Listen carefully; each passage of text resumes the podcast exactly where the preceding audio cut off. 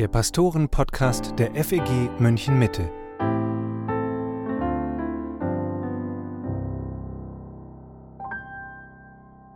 Hallo und herzlich willkommen zum Pastoren-Podcast mit Matthias Mockler und mit Matthias Lohmann.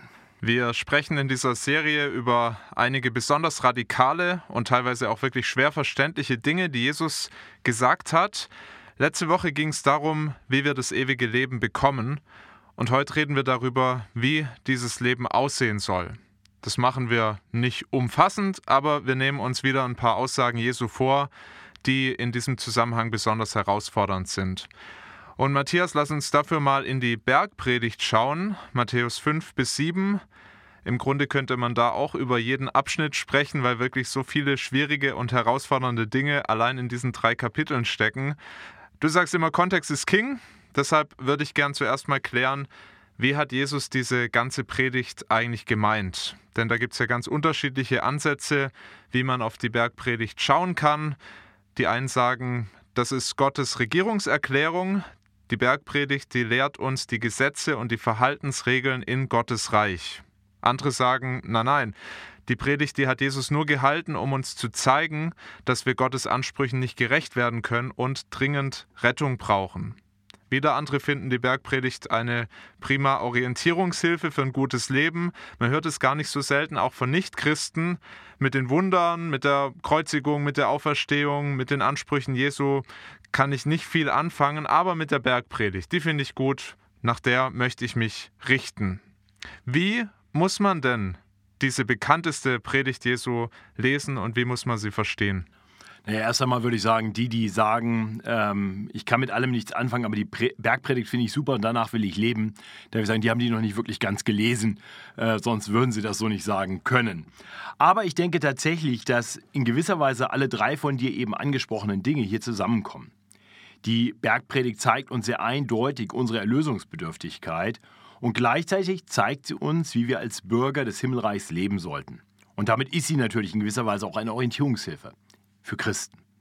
Äh, vielleicht gehen wir das einfach mal durch und ich glaube, ganz hilfreich ist, äh, wenn wir uns die Verse 17 äh, bis 20 in Kapitel 5 anschauen. Ja, nach der Einführung, den Seligpreisungen, ist das ja im Prinzip so der Auftakt, wo Jesus etwas sehr Grundsätzliches sagt und das hilft uns dann, glaube ich, auch den Rest der Bergpredigt richtig einzuordnen. Ich lese uns diese vier Verse einfach kurz vor. Da heißt es, Matthäus 5 ab Vers 17. Ihr sollt nicht meinen, sagt Jesus Christus, dass ich gekommen bin, das Gesetz und die Propheten aufzulösen. Ich bin nicht gekommen aufzulösen, sondern zu erfüllen. Denn wahrlich, ich sage euch, bis Himmel und Erde vergehen, wird nicht vergehen der kleinste Buchstabe noch ein Tüpfelchen vom Gesetz, bis es alles geschieht. Wer nun eines von diesen kleinsten Geboten auflöst und lehrt die Leute so, der wird der Kleinste heißen im Himmelreich. Wer es aber tut und lehrt, der wird groß heißen im Himmelreich. Denn ich sage euch, wenn eure Gerechtigkeit nicht besser ist als die der Schriftgelehrten und Pharisäer, so werdet ihr nicht in das Himmelreich kommen. Ja, da steckt jetzt ganz viel drin und äh, wir, wir können ihm jetzt hier nicht Genüge tun, aber ein paar Dinge, denke ich, sollte man sehen. Jesus erfüllt das Gesetz und die Propheten, Vers 17. Wir brauchen eine sehr umfassende Gerechtigkeit, eine, die besser ist als die der frommen Leute damals. Das sehen wir hier in Vers 20. Unsere Gerechtigkeit muss besser sein als die der Schriftgelehrten und Pharisäer. Sonst kommen wir nicht in das Himmelreich. So, und da wird deutlich, das ist ziemlich aussichtslos. Die Pharisäer, so schlecht ihr Ruf in der Bibel oft ist, das waren fromme Leute. Und das, was die Bergpredigt uns dann lehrt, da, da merken wir, das schaffen wir nicht. Da darf es kein böses Wort geben, keinen lüsternen Gedanken, schon gar keinen Blick in die falsche Richtung. Das schaffen wir nicht. Das heißt, die Bergpredigt zeigt mir, ich brauche Hilfe, sonst bin ich verloren. Ich brauche eine Gerechtigkeit, die ich nicht in mir selber finden kann. Jesus Christus hat das Gesetz und die Propheten erfüllt. In ihm ist die Gerechtigkeit, die ich brauche. So, von daher kann ich klar sagen, wenn ich die Bergpredigt lese, zeigt sie mir, dass ich es nicht schaffe und ich brauche Hilfe. Sie erklärt mir noch nicht, dass ich durch Jesu Christi Sterben und Auferstehung diese Hilfe erfahren kann. Das wird später deutlich. Das Matthäus-Evangelium hört ja hier nicht auf. Aber sie bringt uns an den Punkt anzuerkennen, boah, die Gerechtigkeit, die ich brauche, habe ich nicht.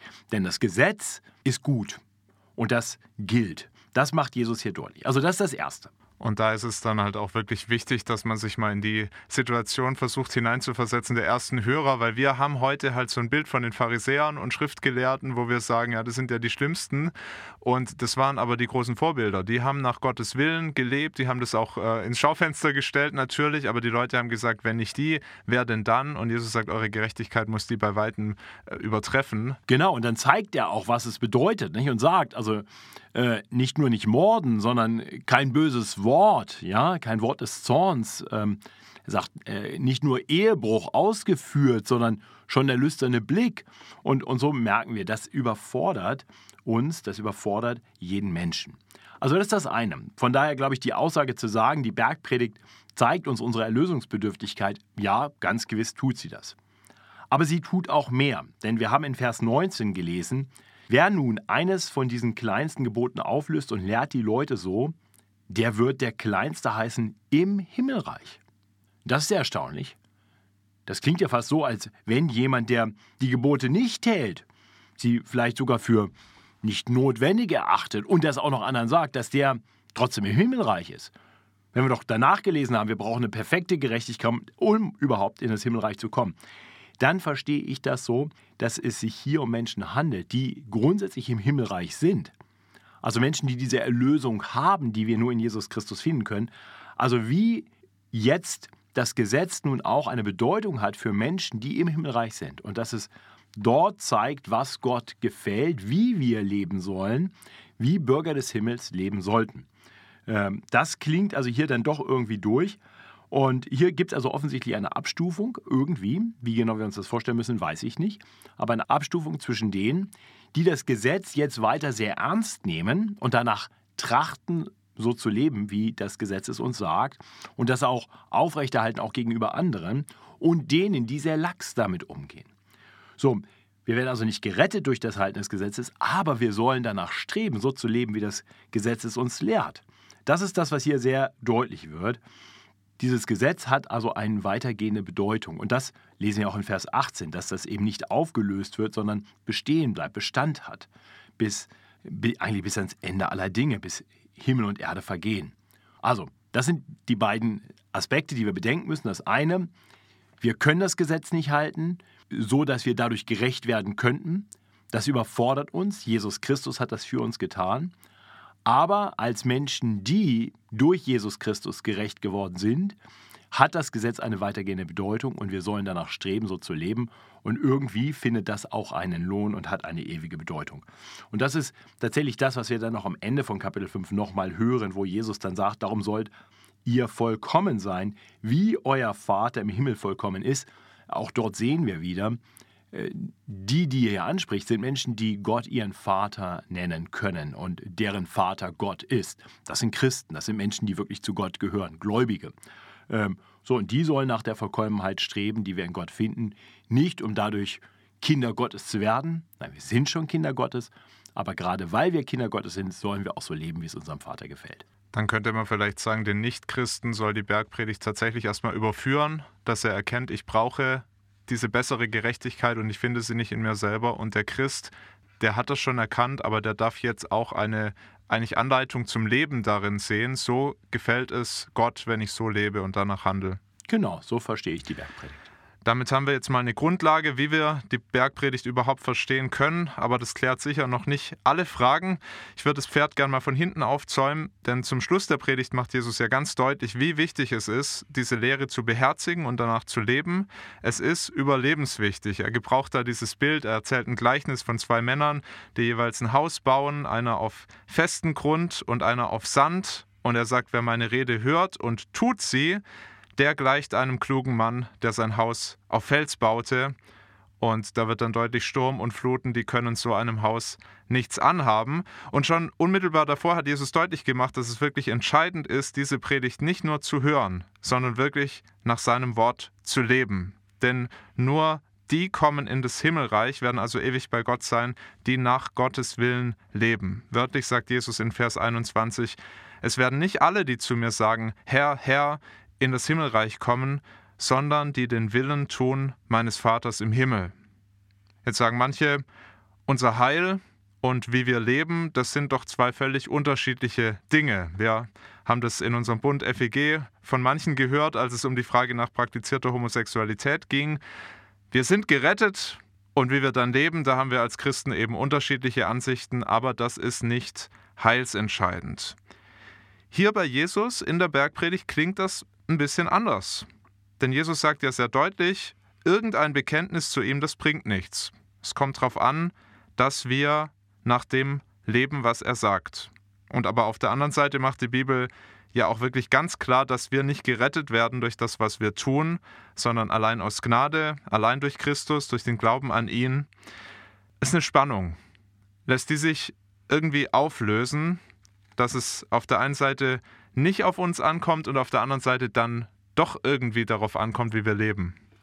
Ja, ich glaube, die lässt sich auflösen, denn der Glaube, der uns rettet, offenbart sich darin, wie wir leben. Äh, und wir sehen immer wieder, dass ein Leben, ähm, das Gottes Gebote beständig ignoriert, ein Leben ist, in dem offenbar wird, dass wir Gott nicht vertrauen. Denn wenn wir ihm vertrauen würden, würden wir tun, was er sagt. Nicht perfekt, weil unser Vertrauen nicht perfekt ist, aber wir würden doch immer wieder nachstreben zu tun, was er sagt. Und wir würden immer wieder überführt werden, auch innerlich, dass da, wo wir gegen seinen Willen gehandelt haben, dass das eigentlich dumm war und falsch war. Und wir werden danach streben, das in Zukunft anders zu machen. Das heißt, wir werden überführt von dieser Sünde. Ähm, so, das heißt, es kann einen Glauben geben ohne Werke. Ein solcher Glaube ist kein rettender Glaube, es ist ein Lippenbekenntnis. Ein Glaube, der auf falschen Dingen beruht. Und wir haben tatsächlich in der Predigt gerade ähm, vor kurzem in Johannes 4, Vers 48 darüber nachgedacht, dass Jesus die Menschen in Galiläa anklagt und zu ihnen sagt, wenn ihr nicht Zeichen und Wunder seht, so glaubt ihr nicht. Äh, und er macht deutlich, dieser Glaube, der also nur darauf beruht, dass sie Zeichen und Wunder sehen, der hat keine Bedeutung. Der ist nicht rettend. Ja, und äh, das Gleiche lehrt uns die Bibel an anderer Stelle, sehr prominent sicher im Jakobusbrief, wo wir hören, dass unser Glaube, wenn er nicht Werke hat, tot ist. Ein Glaube ohne Werke ist tot. Solcher Glaube hilft uns überhaupt nicht. Einfach zu sagen, Jesus, du bist mein Herr, Herr, äh, und ich lebe völlig an ihm vorbei, zeigt, dass er nicht der Herr meines Lebens ist. Das kann ich ja so lange behaupten, wie ich will und sagen, jetzt bin ich gerettet, weil ich auf Jesus vertraue. Sag ich, was heißt denn das, dass du auf Jesus vertraust? Und das würde ich auch diesen Leuten sagen, die ähm, oder sagen wollen, die die eben sagen, na, es ist ja völlig egal, wie wir jetzt leben, das sind zweitrangige Fragen und da kann man unterschiedliche Sichtweisen haben. Wichtig ist, dass wir gerettet sind aus dem Glauben allein. Aber was für ein Glaube ist das? Und rettet dieser Glaube wirklich? Ich glaube, Jesus lehrte etwas anderes. Äh, und Jakobus lehrt es eben auch. Und wir sind davon überzeugt, dass die ganze Schrift Wort Gottes ist. Also Gott lehrt uns in seinem Wort, dass eben unser Glaube sich offenbaren soll in unseren Werken. Das ist das, was Jakobus im Fortgang dann Jakobus 2, Vers 18 erklärt. Also so lässt sich das auflösen. Nicht die kommen in das Himmelreich, die Jesus einfach Herr, Herr nennen, sondern die eben durch ihr Leben zeigen, dass er wirklich der Herr ihres Lebens ist, weil sie tun, was er sagt. Ja, nicht perfekt, aber danach trachten zu tun, was er sagt und um Vergebung bitten, da wo sie gegen den Willen des Herrn gelebt haben. Das heißt auch anerkennen, dass das, was der Herr sagt, gut und richtig ist. Das heißt dann aber auch, ich kann wirklich nicht die Ethik von der Rettung trennen. Also es gibt eine Verbindung, weil sich der Glaube in meinem Leben zeigt, ich muss mir nur bewusst machen, das wird nicht perfekt sein. Also das sollte ich mir schon auch sagen und auch anderen zugestehen. Aber das zu sagen ist sehr gefährlich, zu sagen, dass mein Leben hat nichts äh, mit dem Heil zu tun. Nee, ganz eindeutig. Und die Bibel macht das ja auch ganz deutlich. Äh, sie betont ja an verschiedenen Stellen, dass auch bestimmte Werke, ein Verharren in der Sünde vom Reich Gottes ausschließt. 1. Korinther 6 zum Beispiel. Also da wird sehr deutlich, äh, es kann Dinge geben, die so sind, ähm, in, unserem, in unserem Verhalten, dass Gott unser Verhalten sieht und sagt, also wer so in der Sünde, der Sünde versklavt ist, der ist noch nicht unter der Herrschaft des Herrn, egal was er sagt. Lass uns noch über ein paar andere konkrete Aussagen sprechen aus der Bergpredigt in Kapitel 5. Da sagt Jesus was über Verfolgung. Da muss man als Christ vielleicht erstmal schlucken, wenn man das liest. Jesus sagt, Selig seid ihr, wenn euch die Menschen um meinetwillen schmähen und verfolgen und reden allerlei Übles gegen euch, wenn sie damit lügen. Seid fröhlich und getrost, es wird euch im Himmel reichlich belohnt werden, denn ebenso haben sie verfolgt die Propheten, die vor euch gewesen sind. Er sagt also, stellt euch ein auf Verfolgung und das ist ja erstmal gut zu wissen, was kommt. Aber Jesus macht ja hier noch mehr. Er sagt ja nicht nur, es kommt Verfolgung, sondern er sagt auch noch, freut euch darüber. Ist das nicht ein bisschen viel verlangt? Wie soll denn das gehen? Also die erste Sache, die ich vielleicht in Frage stellen würde, ob er sagt, freut euch darüber. Ich glaube, er sagt, seid fröhlich. Seid fröhlich auch inmitten von diesen Dingen. Das heißt nicht, freut euch daran. Wobei ich jetzt äh, schon sagen würde, wenn du Verfolgung erlebst, um Christi willen, ist es ja auch erstmal ein gutes Zeichen. Also du merkst, dass du zu ihm gehörst und äh, unter anderem auch an dem Druck, den du bekommst. Genau. Und Ein Grund zur Freude dann. Der Grund der Freude ist, dass ich zu Christus gehöre und mir das deutlich wird. Und das Leid, was ich erlebe, an dem freue ich mich an sich nicht. Das wollte ich damit eigentlich nur sagen. Äh, aber was ich äh, glaube grundsätzlich sagen wollen würde, ist auch, dass es wirklich die Perspektive ist, die hier entscheidend ist. Ähm, erkennen wir, dass das Leid, was wir hier erleben, letztendlich nicht bedeutend ist. Ja, weil es kurz ist und vergleichsweise leicht ist. Und das klingt erstmal krass, aber das ist das, was zum Beispiel im 2. Korinther 4, äh, Vers 17 steht. Unsere Trübsal, die zeitlich und leicht ist oder kurz und leicht ist, schafft eine ewige und über alle Maßen gewichtige Herrlichkeit uns, die wir nicht sehen auf das Sichtbare, sondern auf das Unsichtbare. Denn was sichtbar ist, das ist zeitlich, was aber unsichtbar ist, das ist ewig. Jetzt können wir sagen, ja, okay, wenn es eben kurz und leicht ist, passt das ja. Nun, der, der das schreibt, Paulus, der von unserer Trübsal spricht, der beschreibt seine Trübsal einige Kapitel später im 2. Korinther 11 und da wird deutlich, der ist ständig verfolgt worden und zwar aufs Härteste. Aber Paulus sagt ja, ein Leben von harter Verfolgung ist zeitlich und leicht. Im Vergleich zu dem, was dann kommt. Weil die Herrlichkeit, die kommt, so viel größer ist, da, da ist das, all das andere ist ein Peanuts dagegen. Äh, und sie ist ewig und damit so viel länger als die Spanne eines Lebens hier auf Erden. So, wenn ich das klar vor Augen habe und ich sage, ich lebe darauf zu, dann kann ich Dinge anders einordnen. Ähm, dann weiß ich, das ist vorübergehend. Und deswegen kann ich es ganz anders aushalten. Ähm, so, das macht das Aushalten schon mal leichter. Und dann ist das nächste, wenn ich dann merke, dass ich um meines Glaubens und um Christi willen verfolgt werde, dann bestätigt das, und das hast du gerade schon angedeutet, dass mein Glaube echt ist. Äh, ich bin, werde würdig erachtet, äh, hier mit meinem Herrn zu leiden. Die Bibel beschreibt das tatsächlich als Ehre. Sie sagt auch, dass das Lohn findet. Und diese Perspektive erlaubt jetzt Freude.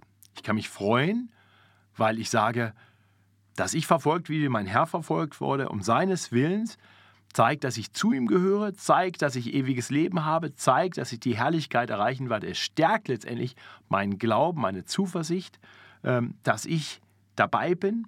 Ja, es bringt mir einen ewigen Lohn. Sage, ja, kurze Investition, ewige Ausschüttung.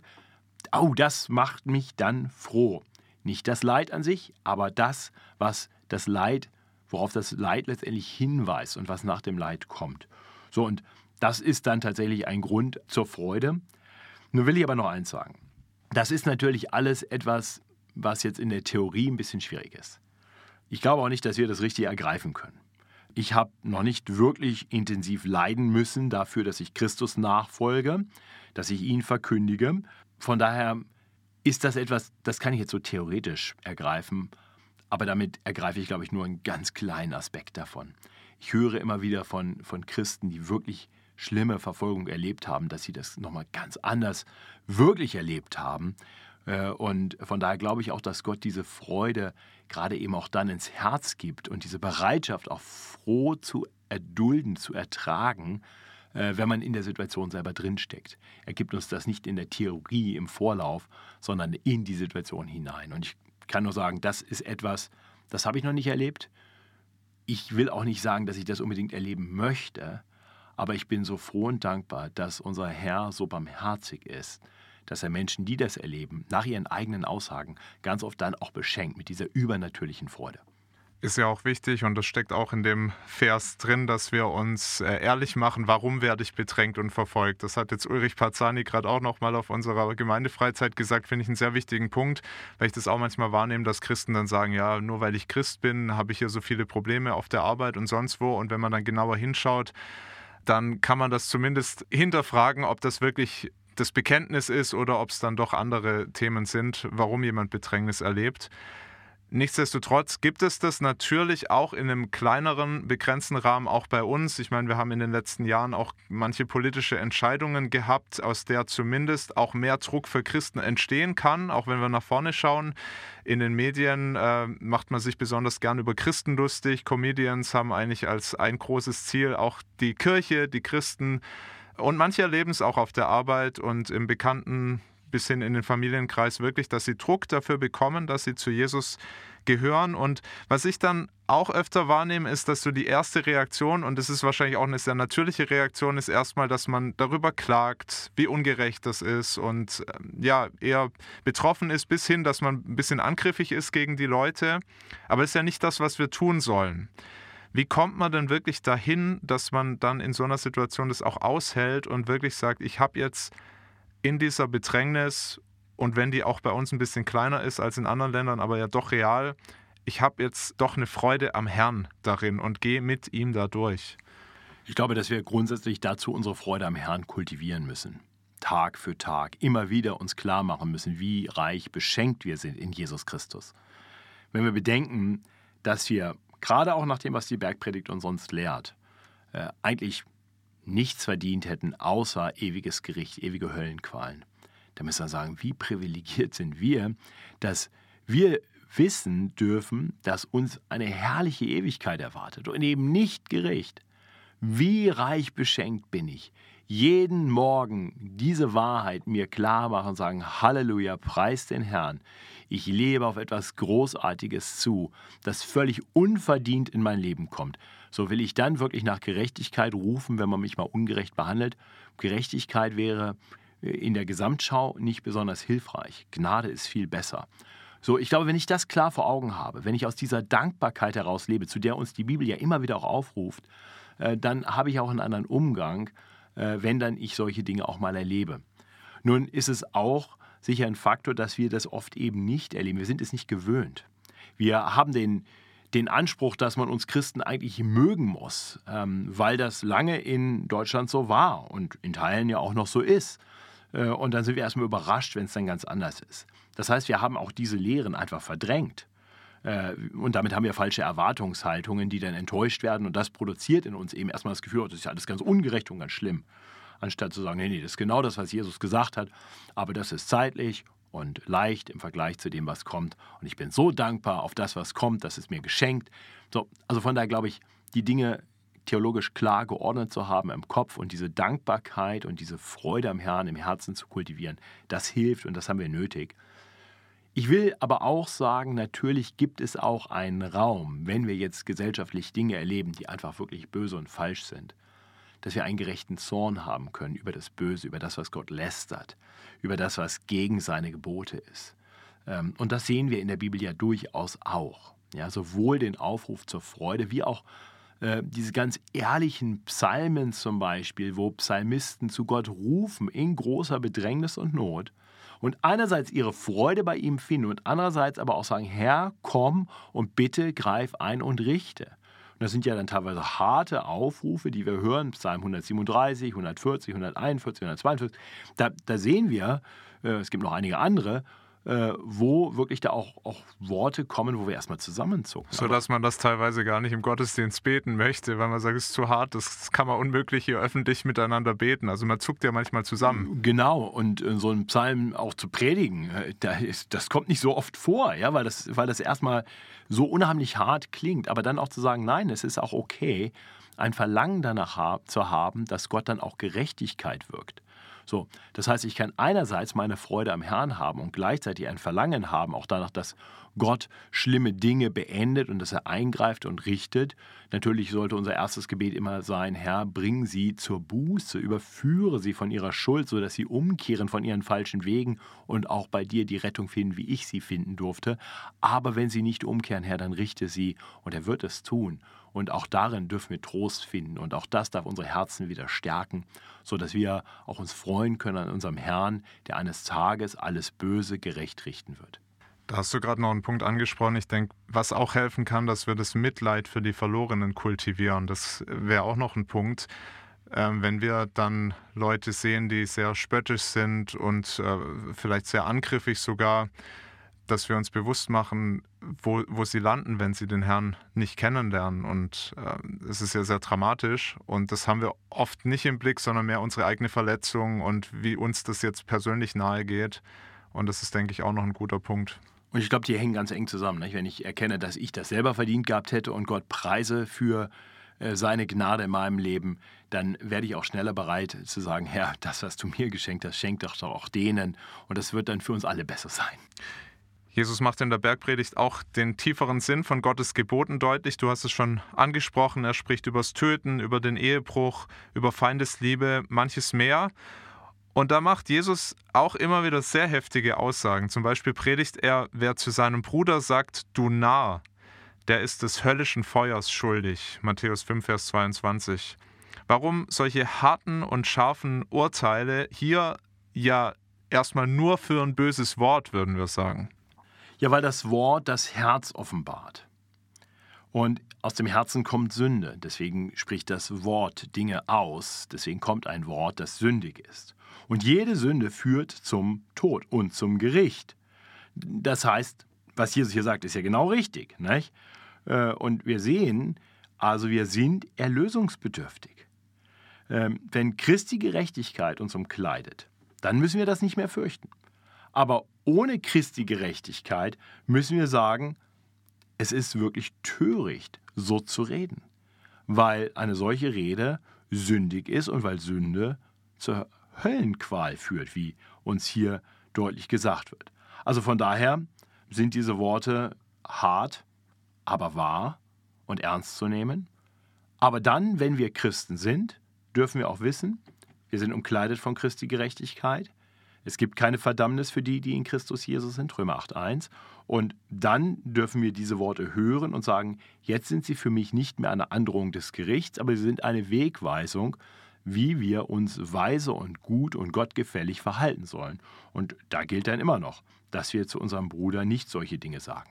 Zum Ehebruch sagt Jesus in Matthäus 5, Vers 29 und 30, wenn dich aber dein rechtes Auge zum Abfall verführt, so reiß es aus und wirf's von dir. Es ist besser für dich, dass eins deiner Glieder verderbe und nicht der ganze Leib in die Hölle geworfen werde. Wenn dich deine rechte Hand zum Abfall verführt, so hau sie ab und wirf sie von dir. Es ist besser für dich, dass eins deiner Glieder verderbe und nicht der ganze Leib in die Hölle fahre. Auch das ist eine extrem scharfe Warnung, die Christen sind sich, soweit ich das sehen kann, weitestgehend einig, dass sich das nicht wortwörtlich äh, umsetzen lässt, beziehungsweise es lässt sich schon so umsetzen, aber wir sollen es nicht so umsetzen. Es ist eine bildhafte Sprache. Aber was gibt uns eigentlich das Recht, das zu sagen? Das hat Jesus hier nur symbolisch gemeint, während er andere Dinge wortwörtlich gemeint hat. Ja, erst einmal sollten wir vorsichtig sein, das so zu sagen. Ähm, tatsächlich führt jede Sünde in die Hölle. Haben wir eben schon gesagt. Und deswegen müssen wir bis zum Extremsten gehen, um ihm der Hölle zu entgehen. Das heißt, wenn das Problem meine Hand ist und die fühlt mich zur Sünde und deswegen in die Hölle, Hand lieber ab als in die Hölle. Macht eigentlich Sinn. Ne? Äh, oder wenn der Fuß mich ins Verderben führt, lieber Fuß ab als ins Verderben gehen. Äh, und tatsächlich kennen wir das ja auch, ja, so ein Bergsteiger, der irgendwo mit seinem Fuß in der Felsspalte hängen geblieben ist und er würde erfrieren. Es gibt ja dramatische Zeugnisse, wie sie bereit sind, dann lieber ihren Fuß zu verlieren, ihn sogar selber zu amputieren, um zu überleben. Das macht Sinn. Diese bildhafte Sprache ist eine sehr realistische Sprache, weil sie uns klar vor Augen führt, wenn ich etwas in die Hölle führe, tu alles, was in deinen Kräften steht, um das zu vermeiden, weil du willst nicht in die Hölle kommen. Definitiv nicht. Da ist es wirklich schlimm. Tu alles, was du tun kannst, um das zu vermeiden. Nur letztendlich muss uns dann auch klar sein, in letzter Instanz kann uns das nicht helfen. Denn wie Jesus auch an anderer Stelle lehrt, alle Sünde, alles, was unsere Hände und Füße und Augen tun, hängt letztendlich damit zusammen, dass unsere Herzen falsch orientiert sind. Wir tun halt, was unser Herz will. Äh, und das Herz herausreißen, das ist jetzt kein Weg, um irgendetwas zu entgehen. Das äh, führt zum augenblicklichen Tod. Von da brauchen wir ein verändertes Herz. Äh, und deswegen brauchen wir den, der seine Hände und Füße für unsere Schuld hat ans Kreuz schlagen lassen und der seine Augen im Tod geschlossen hat für uns. Wir brauchen Jesus. Äh, er hat sich komplett aufgeopfert, nicht nur eine Hand oder ein Fuß, er hat sich komplett aufgeopfert für uns, weil unsere Sünde das komplette Gericht verdient gehabt hätte. Und er hat das Gericht, den gerechten Zorn Gottes auf sich genommen am Kreuz von Golgatha. Äh, und deswegen brauchen wir ihn. Äh, mehr noch als einfach selber irgendwie zu tun, was ich tun kann, um keine Sünde zu haben, muss ich anerkennen, ich kann nicht genug tun und deswegen ist Jesus gekommen, der uns zeigt, was notwendig wäre und es dann für uns tut. Er hat das Gesetz erfüllt und dann hat er aller Gerechtigkeit Genüge getan, indem er den gerechten Zorn Gottes auf sich genommen hat, sodass jeder, der sich ihm im Glauben zuwendet, bei ihm alle Schuld loswerden kann, sodass wir Hände und Füße und Augen behalten können und ein neues Herz bekommen, mit dem wir ihm dann nachfolgen können und wissen dürfen, da wo wir versagen, da hat sein Blut am Kreuz unsere Schuld gesühnt. Vielleicht nur als Randnotiz ist ja schon interessant, dass auch heute ganz viele Christen sagen, Jesus hat den Menschen nie mit der Hölle gedroht oder nie die Hölle gepredigt. Also hier sind gleich zwei Stellen, wo er das sehr deutlich macht. Also dass es die Hölle gibt und dass wer in Sünde lebt, auch die Hölle verdient und auch erfahren wird. Und äh, das könnte man durchaus auch als Drohbotschaft hier hören. Genau. Ganz sicher gibt es auch diese ermahnenden, diese warnenden Worte, die natürlich nicht für sich alleine stehen, die immer verbunden sind mit äh, Worten der Barmherzigkeit, Worten der Hoffnung und der Einladung. Ähm, aber ja, zu sagen, Jesus hat nie mit der Hölle gedroht, äh, ich glaube, das, das trifft die Sache nicht. Ich glaube, da wollen wir ähm, letztendlich Jesus was nehmen, was wir ihm nicht nehmen sollten. Ähm, natürlich sollte unsere Evangelisation nicht eine sein, wo wir ständig mit dem Höllenfeuer drohen. Äh, und doch war eine evangelistisch sehr kraftvolle Predigt, die von Jonathan Edwards, äh, ja, Sinners in the Hands of an Angry God. Und da ist viel Drohung drin, aber da ist eben gerade auch Evangelium drin, die Hoffnung. Denn nur die Angst vor der Hölle wird natürlich keinen Menschen retten. Wir brauchen die frohe Botschaft, die uns rettet. Ja, aber manchmal müssen wir eben auch erkennen, warum wir die Rettung überhaupt brauchen. Und das heißt, es ist manchmal auch hilfreich, deutlich zu machen, wir brauchen die Rettung, weil es eine echte Gefahr gibt. Das heißt, in gewisser Weise die, die Bedrohung durch die Hölle zu predigen, um dann die Erlösung durch den Glauben an Jesus Christus ähm, zu verkündigen. Ja, das gehört zusammen und das sollten wir auch beides tun. Und Jesus tut das. Lass uns noch ein bisschen springen. Kapitel 7, Vers 6 sagt Jesus, Ihr sollt das Heilige nicht den Hunden geben und eure Perlen sollt ihr nicht vor die Säue werfen, damit die sie nicht zertreten mit ihren Füßen und sich umwenden und euch zerreißen. Das ist ein Sprichwort, das hat sogar in unseren allgemeinen Sprachgebrauch geschafft. Perlen vor die Säue werfen. Übrigens ja auch noch ein paar andere Aussagen aus der Bergpredigt, die sehr bekannt geworden sind, auch weit über Christenkreise hinaus. Aber was meint Jesus hier damit, wenn er sagt, wir sollen das eben nicht tun? Vielleicht ist es ganz wohltuend auch für unsere Zuhörer, wenn ich mal sage, das weiß ich auch nicht so ganz genau. Äh, ich denke, dass es hier einen Kontrast gibt zwischen dem, was er davor gesagt hat. Äh, wie immer, Kontext ist King. Da hat er darüber gesprochen, dass wir nicht zu streng richten sollen. Erstmal den Balken aus dem eigenen Auge nehmen, bevor wir den Splitter aus dem Auge des anderen nehmen. Äh, und ich habe das Gefühl, ähm, oder den Eindruck, wenn ich das lese, dass er einmal sagt, seid also nicht zu streng, in dem wie er richtet, und dann andererseits seid nicht zu lax, äh, in dem wie er mit dem Heiligen umgeht. Die Perlen, äh, von denen hier die Rede ist, ist ganz offensichtlich etwas sehr Wertvolles. Also das scheint das Evangelium zu sein, das scheint Botschaft von Gott zu sein, das scheint äh, also äh, ja, in dem, ein, ein, in dem Sinn ein großer Schatz zu sein. Und, und von daher verstehe ich das so, dass uns hier gesagt wird, es kann sein, äh, wir können in Situationen sein, wo es sich nicht mehr lohnt, äh, den Schatz, die Perle des Evangeliums Menschen weiter anzubieten, die das Ganze überhaupt nicht wertzuschätzen wissen, die darauf nur rumhacken, die das nur verspotten. Ähm, das heißt, meine Tendenz ist, diesen Vers so zu verstehen. So habe ich ihn äh, vor Jahren auch mal in der Bibelstunde gelehrt, ähm, dass es also hier letztendlich um etwas Ähnliches geht wie das, was wir an anderer Stelle hören, wo Jesus seinen Jüngern sagt, wenn äh, ihr irgendwo nicht angenommen werdet, dann schüttelt den Staub von euren Schuhen und zieht weiter. Also auf gut Deutsch, verschwendet eure Zeit nicht an Orten, äh, wo das, was ihr zu geben habt, nicht wertgeschätzt wird. So, so verstehe ich Matthäus 7, Vers 6. Ich möchte schließen mit einem Wort, was Jesus über die Ängste und die Sorgen sagt. Das äh, finden wir in Kapitel 6 ab Vers 25. Es lohnt sich echt, das immer mal wieder zu lesen. Ich lese es jetzt nicht komplett, aber ich finde es ganz wohltuend und seelsorgerlich, was Jesus da uns deutlich macht, dass er sagt, unser Vater im Himmel, der kümmert sich gut um uns, er kleidet die Lilien, er sorgt für die Vögel. Wie viel mehr wird er für seine Kinder sorgen und uns das geben, was wir wirklich brauchen?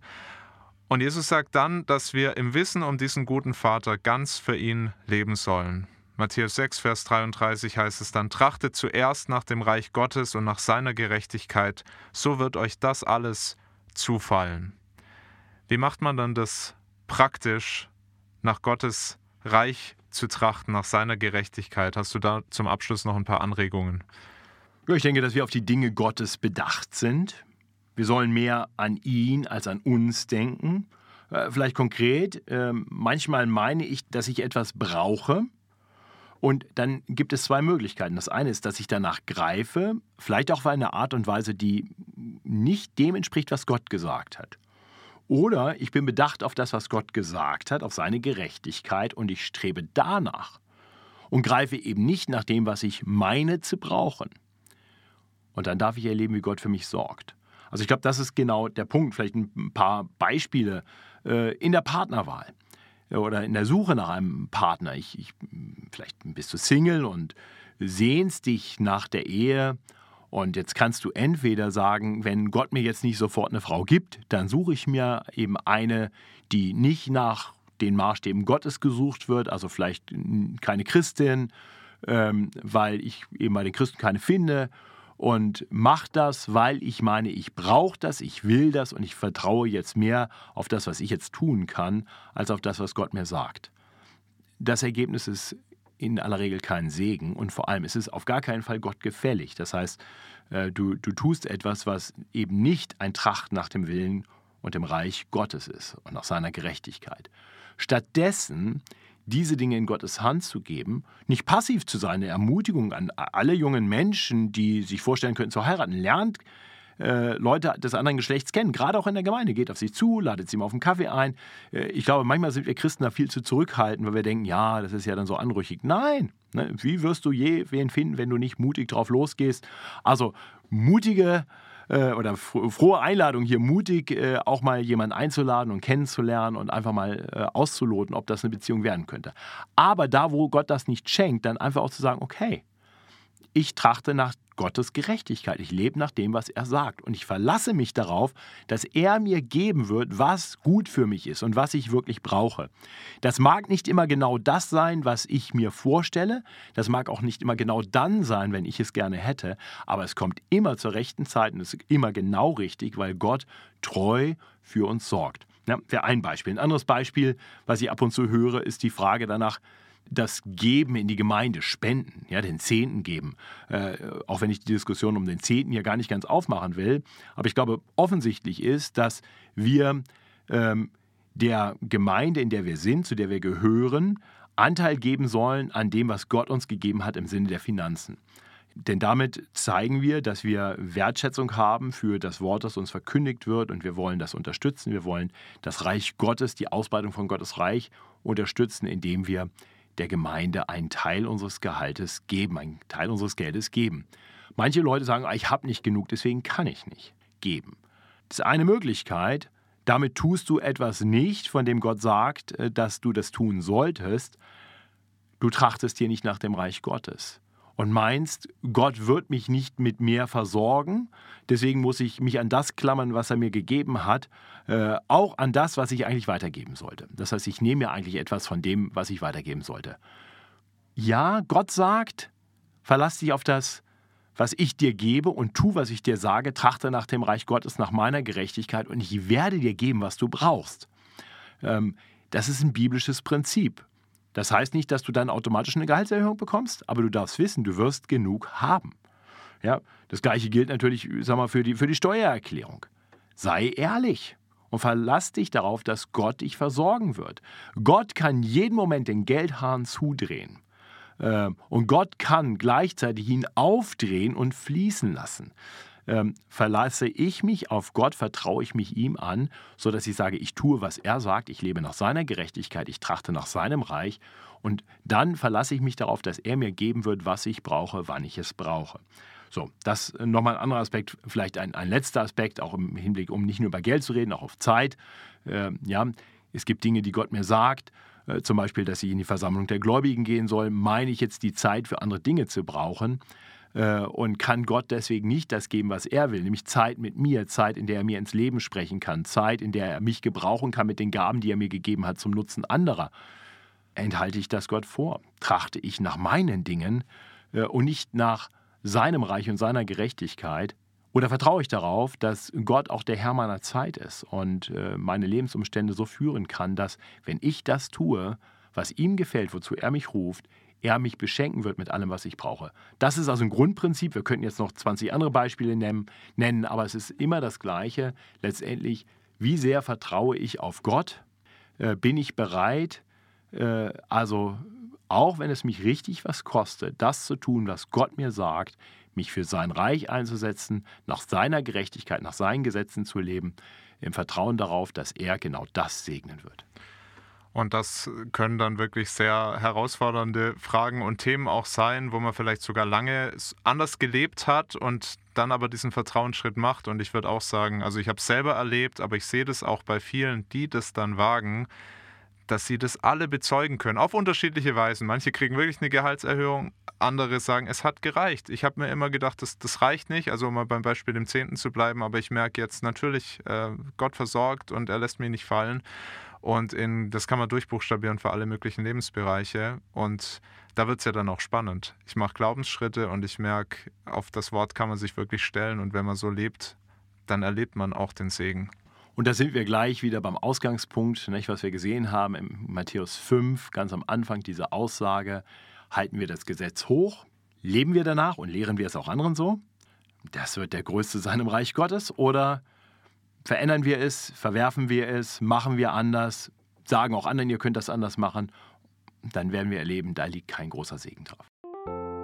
Schön, jetzt hast du den Bogen zum Anfang gespannt. Wir sind am Ende dieser Folge. Ich möchte zum Schluss noch alle einladen, die bis zum Schluss dran geblieben sind. Wenn du eine Frage hast zu einem bestimmten Jesuswort, dann lass uns das wissen. Wir sprechen gern in einer der nächsten Folgen darüber. Schreib uns dafür einfach eine Mail an pastoren-podcast.fegmm.de oder du kannst den Vers auch bei Spotify unter diese Folge posten. Wir hören uns nächsten Samstag wieder, wenn du magst. Bis dahin, danke, dass du zugehört hast und Gottes Segen.